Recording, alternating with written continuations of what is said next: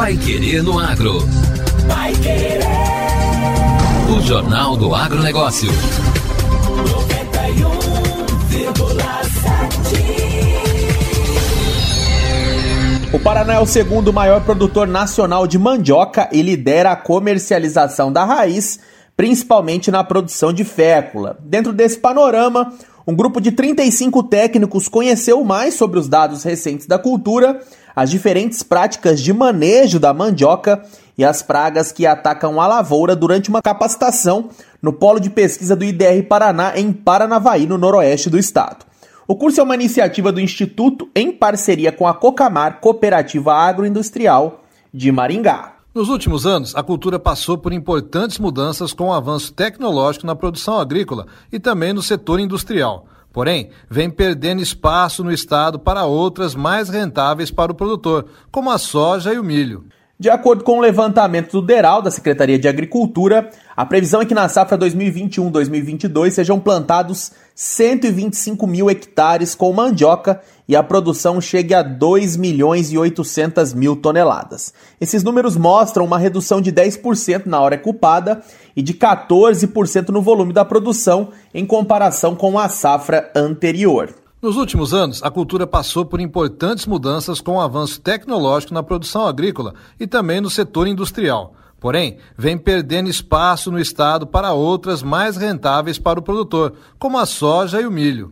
Então, o curso que foi realizado aqui na unidade do Polo de Pesquisa de Paranavaí, ele foi a pedido da cooperativa Cocamar para para que os seus técnicos fossem capacitados para a cultura da mandioca, porque normalmente existem muitas capacitações voltadas para a cultura de grãos e poucas para a cultura da mandioca. Inclusive, os próprios cursos de, de agronomia, dentro da sua grade curricular, eles acabam focando mais em grãos e pouco em mandioca. Então, o que acontece é que muitos técnicos, né, principalmente engenheiros agrônomos que chegam no mercado, eles não conhecem a, a parte básica do manejo da cultura da mandioca. Tá?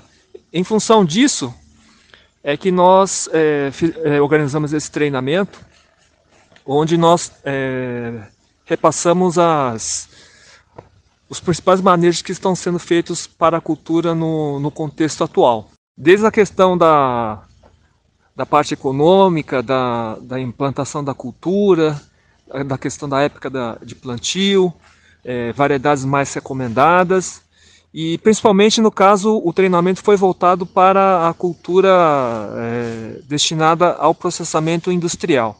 A produção paranaense de mandioca está concentrada nos núcleos regionais de Paranaguá, Umuarama, Campo Mourão, Maringá e Toledo. Para se ter uma ideia da importância da cultura para a economia estadual, o estado possui 42 fecularias das 72 que existem no país. Na safra 2020-2021, 70% da produção foram destinadas às fábricas de fécula, farinha e polvilho azedo. Takahashi comenta também sobre a diferença das mandiocas para a indústria comparada com o consumo in natura. Vale lembrar que a mandioca é, ela é a mesma planta, mas a gente pode colocar que existem duas, é, duas, duas vertentes, vamos dizer assim. Né? Uma que é a mandioca para a indústria, que ela entra como matéria-prima para processamento, principalmente farinha e fécula, né, que seriam os, os produtos mais básicos.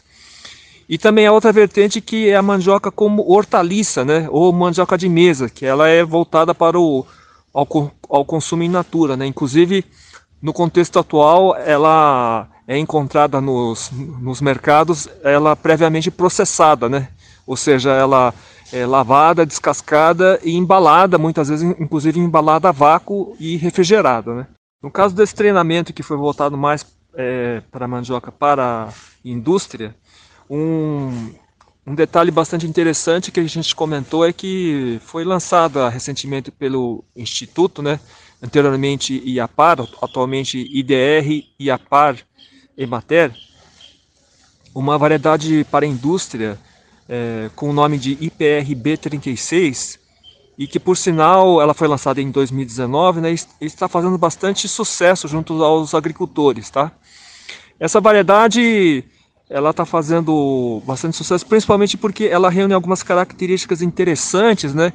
É, que são a precocidade, a facilidade de arranquio, é, o formato cilíndrico que facilita o processamento e também porque ela possui um bom rendimento industrial. E na nossa opinião, é, com o advento da colheita mecanizada, é uma variedade que se adapta bem à colheita mecanizada, né?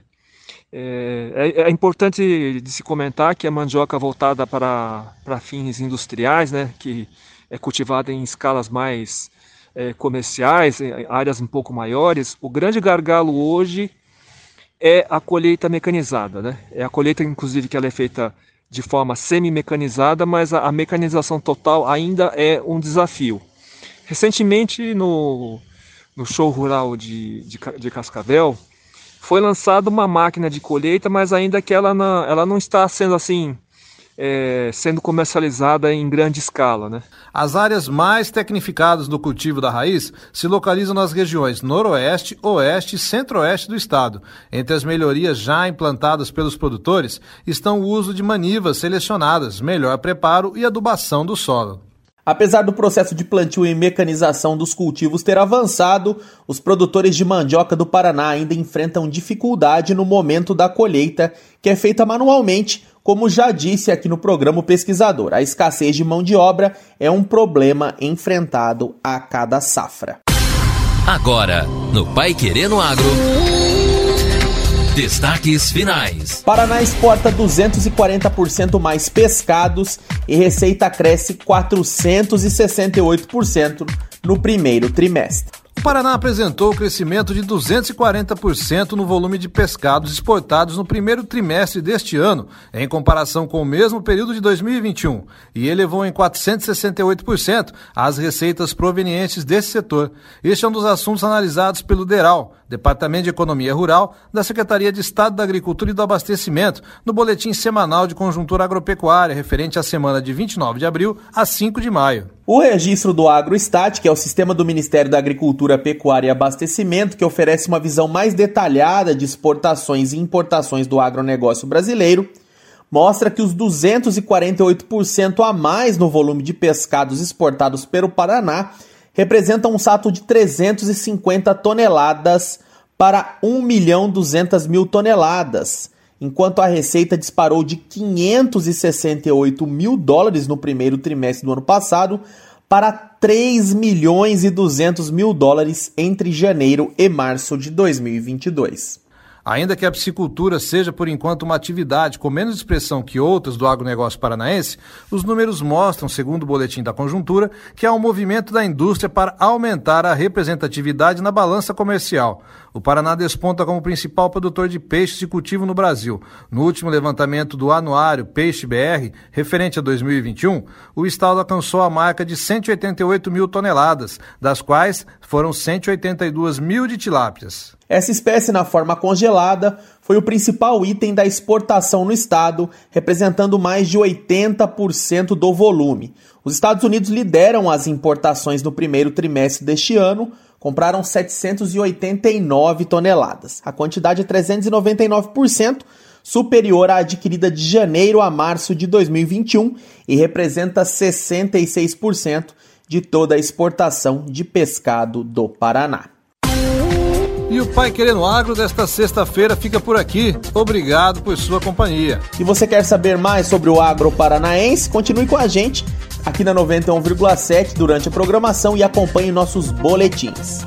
Até segunda. Um abraço a todos os ouvintes e bom final de semana. Você ouviu Pai Querendo Agro. Pai Querer. O Jornal do Agronegócio. Contato com o Pai Querendo Agro pelo WhatsApp 999941110 ou por e-mail agro@paiquerer.com.br.